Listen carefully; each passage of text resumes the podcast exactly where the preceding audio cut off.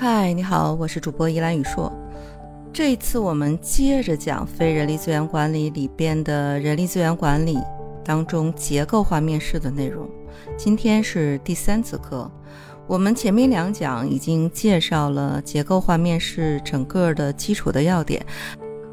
还有上一次我们提到了结构化面试当中，嗯，最重要的行为面试法当中，基本上。应该遵循的 BEI 的行为准则。那么这一次我们主要介绍和行为面试并列的另外的一种常用的情景类的面试法，包括我们无论是在情景类面试法也好，在行为面试法也好，都应该遵循的一种 STAR 法则。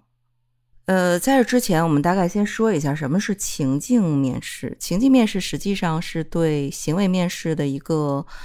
有益的补充，我们前面行为面试法实际上是更多的用应聘者过去的种种种种的行为，来佐证和推断他在未来的工作场景里边一种工作绩效的期许和判断。那么情境类的这个面试，更多的是通过工作场景实际的一个演练，然后我们再去听。面试者在整个情境类面试对这件事儿的描述，去了解他未来有可能在工作里边，在完成一个目标时候的逻辑性、计划性，包括遇到困难、问题、障碍的时候怎么去办。当然啊，这只是我们。呃，对应聘者的一种投射的参考，并不代表说他现在说他可以做得到，以后就一定能够做得到。但从另外的一个角度来讲，假如他现在连说都说不出来的话，那未来就更不可能做到。所以，无论是行为面试法还是情境类的面试法，在提问的过程当中，除了使用到我们之前上一讲讲到的 BI 法则之外，还有一个更重要的法则 ——STAR 法则。应该说，这四个字母就分别的代表了面试提问当中我们的逻辑和步骤。简单讲，我们设计一个实际应用的场景，然后通过 STAR 法则来设计相关的提问的问题，去了解我们想收集的这样的一个信息。也就是说。问应聘者在什么样的情况下承担什么样的职责，然后采取了什么样的行动，最后的结果是什么样的？当然，这个要特别注意的是，在应聘过程当中，它体现的这样的一个能力和现在应聘的岗位的要求是不是高度的相关？那么第二个呢，我们提问的问题一定要有一些灵活性或者是挑战性的这样的一些问题。那么第三个呢，就是它的逻辑支撑是不是足够的严谨？比如说，我们用一个招聘需求分析的岗位来去拆解一下四大法则的一个应用。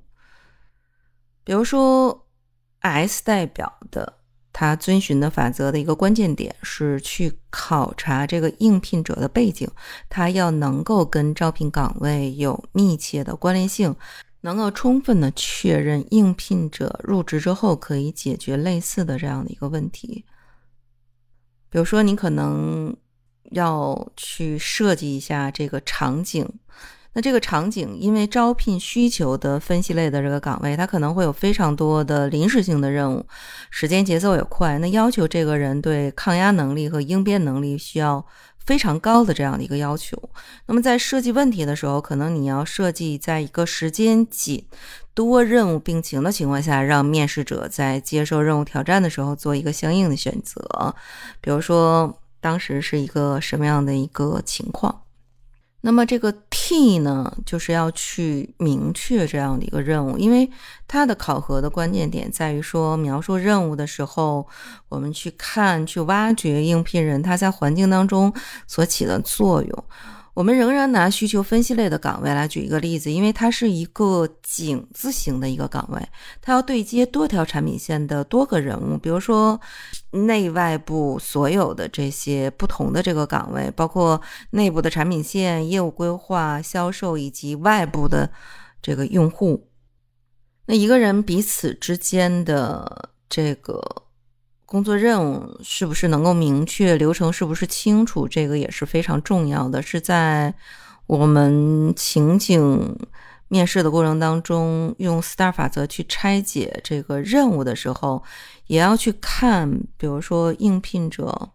他的描述是不是非常的清晰。那么 A 呢是 action，它最重要考察的一个点是去看一个应聘者。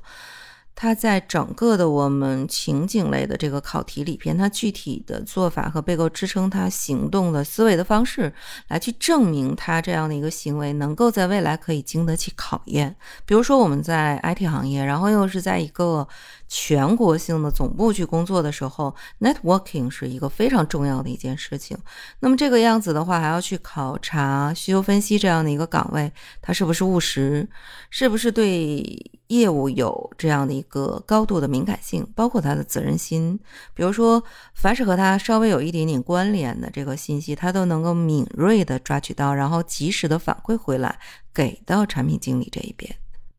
那么，R result 这样的一个结果的方面，我们重要的考核点，实际上是应该尽量的在情景面试的过程当中去考察，并且量化应聘面试者他的工作的结果。就总之，你在这个过程当中，你要能够知道应聘人在这个过程里边他学到了什么，遇到了什么样的困难，然后怎么去克服的，最后得到了一个什么样的一个结果。当然，我觉得在应用。STAR 法则的核心的概念是在所有问题的一个求证环节里边，它比整个面试的过程的组织其实是更重要的。你要去看在情景面试过程当中，每个人在他情境面试里边细节化的一些操作。他能不能够匹配这些人的观点和看法，然后以此来去判定他进入到工作岗位之后，他的意愿、他的行为、他的动机，包括他的价值观，这些是我们在招聘过程当中你求证环节里边你要去考虑的一个重点。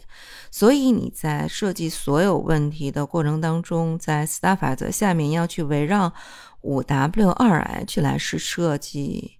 你相关的这样的一些问题。因为现在公务员考试，包括应届毕业生校招，很多人实际上都已经有很多的这个渠道去了解结构化面试里边，包括行为面试，包括情境面试，它是如何设计这样一个考察的内部的结构。然后，实际上它在你面试的过程当中，或者大家某一种程度上来讲，其实都是在演戏。那主要是在这种对眼和碰撞的火花当中，你是不是能够透过表面看到实质，能够真的抓住应聘人员他核心的那个部分去考察他是不是符合企业所要招聘的那一类的人群？那我们今天简单的介绍了一下，在情境类面试过程当中，我们遵循的 STAR 法则这样一个基础的应用的要点。理论上讲，我们可以讲 B E 法则，可以讲 STAR 法则，但实际上我们在日常的应用的过程当中，你可以把你预见到的这样的一个问题，也能够做成标准化的或者是常见的工作的场景。你能设计出一个灵活的、更适用于你来做提问的一个标准的话术，就是遵循说你这个事情是一个什么样的事情，然后你又是怎么样去看待的？你过程里你做了哪些事情？最后你取得了哪些成果？然后在每一个环节里边，你遵循五 W 二 H 来去设计你的问题。实际上，这是一个需要每一个岗位基于自己日常熟悉的工作场景来去设计相应的考试的题目，它相对来说要更灵活、更贴近于工作的实际。所以，在这个过程当中，操作的核心是你掌握一个基本的原则，然后你把它灵活的应用在实际的工作场景里边去设计你的问题。并且把它变成一个适合你自己来去做表述的这样一个聊天式的这种语言。那假如说你特别生硬的去问，哎，你怎么去看待这个事情啊？你是怎么克服的？嗯，你是什么样子？我觉得大家如果是彼此这种对答的方式的话，你很难挖掘到你想了解的应聘人员的有用的信息。所以我们今天讲解的内容就到此结束，我们下期再见。